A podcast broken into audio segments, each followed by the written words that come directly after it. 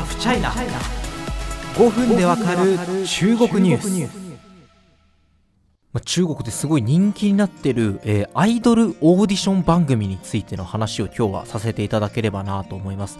あの韓国のですねいわゆる、えー、プデュっていうんですか？あのアイドルになりたい候補生を集めてリアリティショーみたいに生活させて歌とかダンス競わせて、まあ、何ヶ月か視聴者が投票させて上位何位までが晴れてアイドルデビューできるみたいな形式のリアリティショーありますよね。あの日本でもそういうものが始まっているというふうに耳にしましたがあの中国でもですねもう、え、それなりに前からこれはかなり人気なカテゴリーになっています。そのうちの一つテンセントビデオがですね、まあ、これテンセント系列なんですけど、え、運営する、えー、創造営というものですね、えー、日本人がなんとデビュー枠を勝ち取ったという快挙を成し遂げたのでその辺について今日はお伝えできればなと思います。僕も全話見ました。まあ、テンセットの創造営っていうのは、まあ、1年ごとに男性編、女性編っていう風に変わってるんですけど、2021年は、えー、男性編ですね。えー、まあ、まあ、中国の、まあ、国内はそうなんですけど、タイとか、あるいはロシアとか、えー、ウクライナとか、え、今回初めて日本からもあの候補生を呼んで、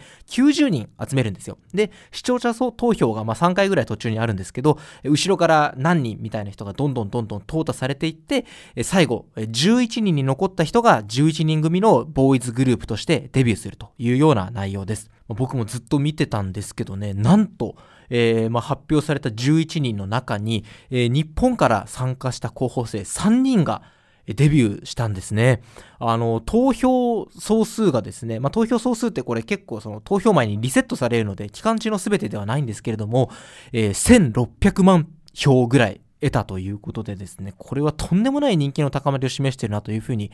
思います。えーまあ、トップの方がですね、えー、劉裕さんという方で、まあ、この人は中国の方なんですけど、えー、中国舞踊、伝統舞踊がですね、非常にお得意な方なんですけども、なんとそこから2位、3位、4位が日本勢なんですね。えー、宇野サンタさんという、えー、ストリートダンスの世界大会で優勝した経歴,、えー、経歴をお持ちの方、えー、そして3位がですね、近田力丸さんという方、この方、えー、ダンスの振付師としてですね、素晴らしい実績をお持ちの方というふうに聞いています。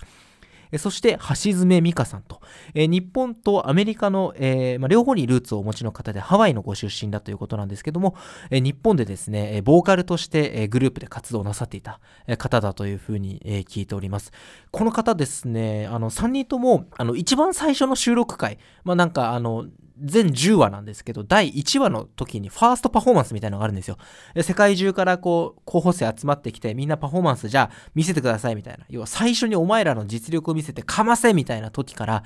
あの、サンタさんと力丸さんはダンス、ミカさんはボーカルでも完全に場を制圧してましたね。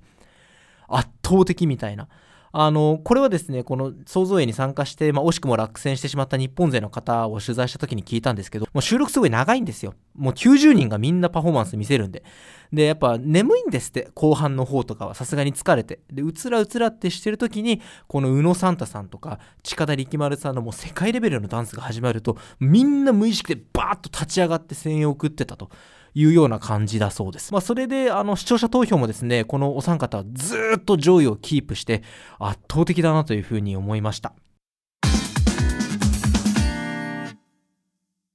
まあ、あの、時期的に、まあ、これはまあ政治の話僕したくないんですけど、あの、政治的に日中関係がちょうど悪くなってる時期なんですよね。まあ、これから悪くさらになっていく可能性もあるというふうに言われてますけれども、そんな中において、やっぱり日本から来た人たちが、これだけ1600万ですよ、1人当たり。票を取って、あの、本当中国で国民的な注目を浴びてると言っていいようなオーディション番組で上位でデビューするというのは本当に素晴らしいし、あの、勇気づけられました。で、やっぱ中国の皆様にとって身近に感じてもらえる日本人がいるっていうのはすごく大事なことだと思うんですね。もちろん今までその俳優の方とか、あるいはそのビリビリ動画っていう向こう向こうの動画サイトのウップ主とかで、あの、日本のスターってやっぱいるんですけれども、まあ、そこに新たなの日本のスターになるんじゃないかなっていうのを感じさせるような出来事で、例えばその、あの、2015年頃爆買いっていう言葉話題になったと思うんですけれども、やっぱその時に中国の、まあ、都市部だけじゃなくて内陸の方とかからもいろんな人が日本に来たわけじゃないですか、旅行に。そそうすると、やっぱ同じ例年1年に1回やってるような定量的な調査を見ても、日本に対する感情ってめちゃめちゃ変わってるんですよ。良くなってる。やっぱりその中国のプロパガンダとか、そのいわゆる抗日ドラマですか、ああいう、まあ、日本軍とかを描いたようなドラマばっかり見てると、それは当然その日本に対する印象も悪い方向に固定化される部分はあると思うんですけど、本当に日本に来て、えー、日本の生活みたいなものを少し味わっていただくことで変わっていくんじゃないかなというふうに思ってますし、そういう意味で本当にあの今回デビューを決めたお三方の活躍、本当に尊敬します。あのこれからですね、えー、およそ2年間11人のグループ Into One というグループとして活動していくということで非常に楽しみですね。頑張ってほしいと思います。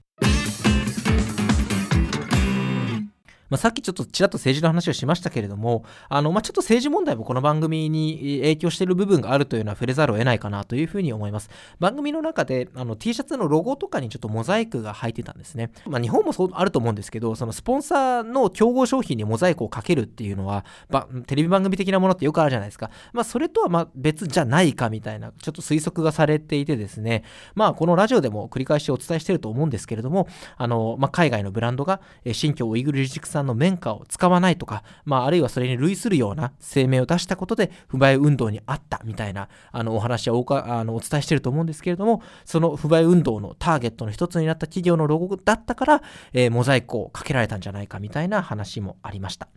やっぱりこのエンタメを楽しみたい時ってその政治のことを抜きに楽しみたい方がほとんど全員じゃないかなと僕は思うんですけどあのそういう意味ではちょっと個人的に残念ではあります。まあ、ただその制作側にこんな無粋なことをするなってせめてもちょっとしょうがないのかなというふうに同時に思ってまして、まあそう制作側からすると、番組作ってる側からすると、当局から怒られたりとか、最悪こう、その、まあ、番組の進行に影響が出ないようにするための、ある種の防御措置のような一面もあるんじゃないかなというふうに思ってます。まあ、番組続けるための代償というかね、はい、そんな感じはしました。まあ、政治問題で言うと、これはその国際政治ってわけではないんですけれども、あの他にですね、えっ、ー、と、バイドゥ参加の IT ゲーという動画プラットフォームがやっている、えー、チンチョンヨーニーという番組も、これ番組中止になりました。なんでかっていうと、まあ、中国去年から伏線張ってたんですけど、あの食品の浪費をやめようと。ご飯を無駄にするのはやめようっていうのを習近平さんが自身でですね、まあ、あの重要指示みたいなものを出したんですね。でも今回そのさっき言ったようにこういうアイドル形式の番組って視聴者投票で誰がデビュー圏内に入って、この人は何票でみたいな風に決めていくので、今回そのスポンサーが牛乳だったんですね。で、牛乳についてる QR コードを集めて応募するために牛乳を買うと。でもそんなたくさん飲みきれないから捨てちゃうみたいなことで、食品の浪費があったという風にされてるんですね。まあそういうなんていうか中国の応援経済すごいですよね。僕もこれインターネットで見たんですけど、あの今回、えー、創造営でデビューした、えー、宇野サンタさんとか近田力丸さんとかは、もうファンの方が勝手に広告出しちゃうんですよ。上位デビューしてくださいみたいな写真撮って、あの、もう街中の看板とかに出したりするような、まあそういう中国の応援経済はすごいなと思うんですけど、今回の牛乳の件は裏目に出たのかなというふうに思います。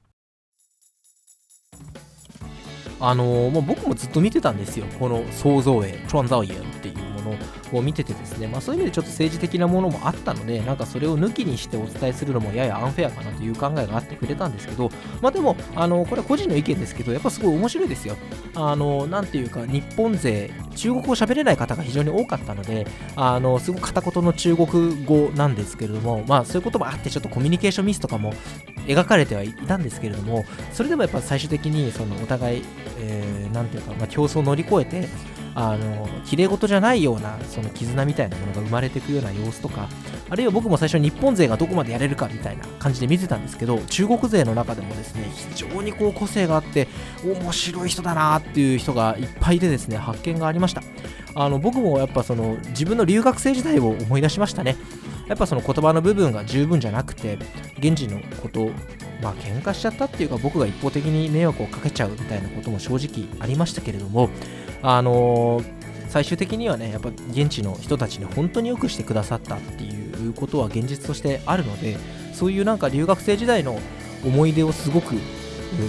なんていうかいい意味でフラッシュバックするようなねあの体験をさせていただいたと思ってて非常に感謝してます番組に。はい。でも今こうなんか記者という立場でねあのいろいろ現実的な目線でものを、まあ、留学生だって現実を見てますよ現実見てますけどまたちょっと別の現実にもあの目を向けなきゃいけないっていうのがちょっと仕事のミッションとして現れてきてまあ本当良くも悪くもなんていうか、うん、これが大人のあり方なのかなっていうのをちょっと感じますけれども。でもね本当にその夢を与えるのがアイドルですのであのイントゥワンこれからも個人的に期待したいと思います。頑張ってください。